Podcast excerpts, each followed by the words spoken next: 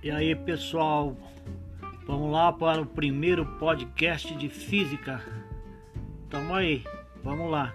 Nós vamos oscilar aí as atividades entre atividades com Google Forms e produção de texto.